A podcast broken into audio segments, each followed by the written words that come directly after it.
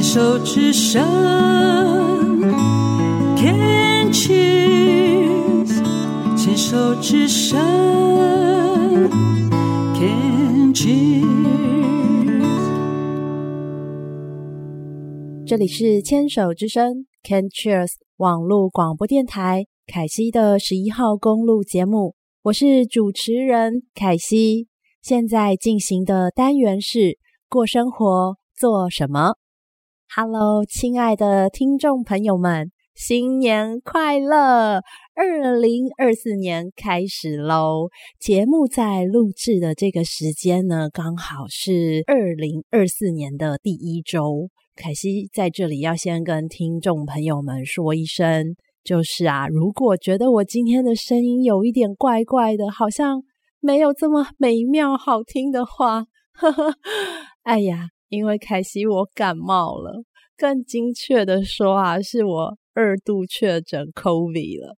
嗯，我知道 COVID-19 现在很多人都已经觉得哎呀没有什么了，就是日常化、一般化，就像是流感一样，就是变成一个平常就会遇到的一个。感冒一个病毒的状态，但是因为我这一次呢，就发现，哎，我的这个症状啊，感觉有一点点像我当时第一次确诊的那个样子，然后有一点点微微的烧起来，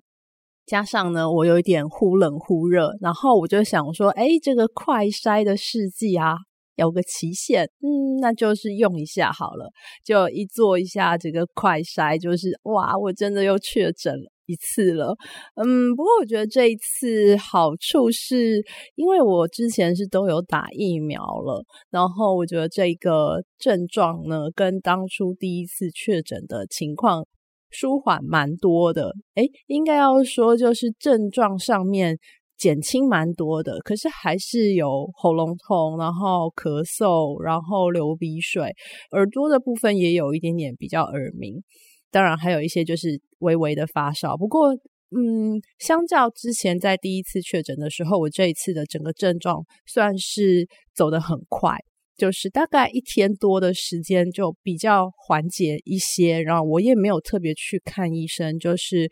有平常家里有备着感冒药，那我就是吃我一般的感冒药，多喝温水，多吃一些营养的食物。原型食物比平常在吃的更营养一些。那最重要的就是在多多的休息、睡觉，好好的充足的睡眠。然后可以的话，我还有做一点点适度的一些运动活动，嗯，就是加速身体的这个代谢。希望这个像感冒的症状呢，就可以赶快的好起来。所以在今天的这个节目录制的时候呢，凯西的声音可能就是没有办法像。平常呢，这么的美妙好听，在这里呢，就请听众朋友们多多的包涵了。不过我觉得我现在的声音也是蛮有磁性的，我觉得也蛮喜欢的。嗯，就偶尔一下下，毕竟感冒的这个症状呢，还是比较不舒服的。好的，然后再回来到这个，因为今天录制的时候是二零二四年的第一周，这个第一周啊，我就发现，诶，在我的这个生活圈跟 FB 的脸书上面呢，就发现有非常多的人呢在做一个新年新计划，然后开始有一些规划跟分享。哇，我就发现到。很多很多的人在做分享的同时，我看到的时候，我会觉得天哪，好像有一种微微的焦虑的感觉。然后，当我发现我有这个焦虑的感受之后呢，我就停止滑手机，然后先把这个社群平台的这些软体都关起来。然后我就开始思考，为什么我会感觉有一点点的焦虑、烦躁跟不安呢？那后来我就在思考了一下，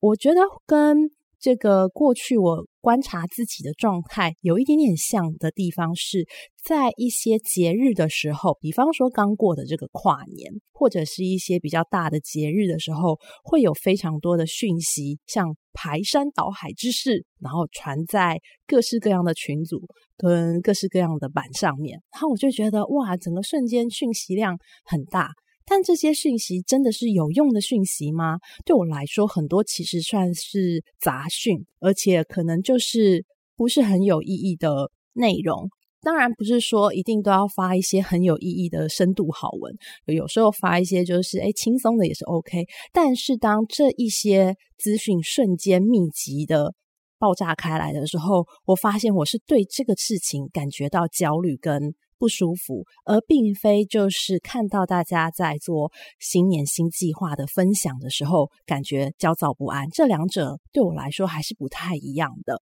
所以呢，其实如果听众朋友们发现自己在这个一开始，比方说二零二四年的一开始，在看到别人的新年新计划跟一些规划的时候，会觉得有一些啊很烦呐、啊，很就是觉得好像我怎么。输人家，或者是我怎么都没有做规划，是不是很不 OK？其实没有关系的，因为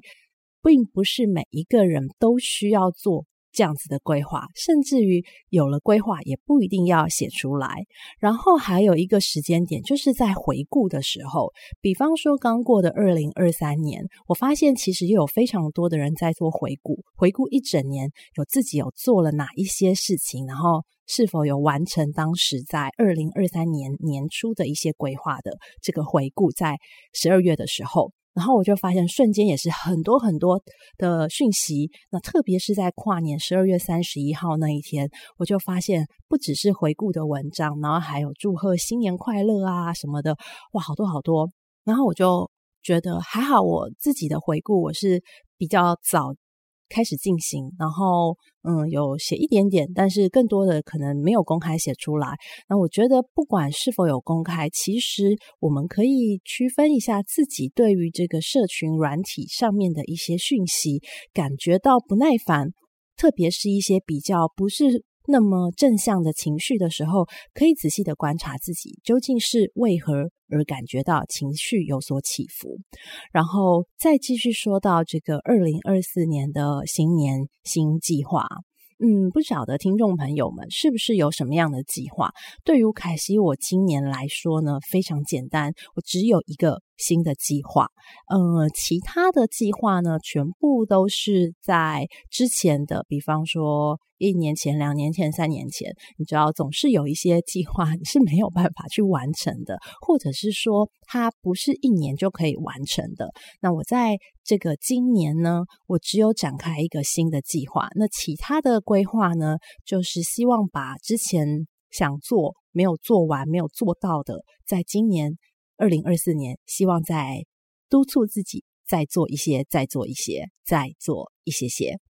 这个新的计划呢，在今年是什么呢？我觉得我用一个很棒的行动的开始，就是在一月二号的时候呢，我就直接去缴了课程的学费。嗯，这是一堂培训的课程，然后如果这个。计划呢，跟上课顺利的话呢，我有机会就会在大约是八月到九月的时间，会进到医院做见习。那至于是什么样的计划呢？就之后有机会的时候，等到我开始执行的时候呢，再来和听众朋友们做一下分享。那这一个计划呢，其实也不是今年就是开始。突然想到的这个计划，其实我在二零二一年的时候有上过一个类似的培训课程，但是那个培训的课程在呃当时上完之后就没有后续了。那我觉得也无妨，因为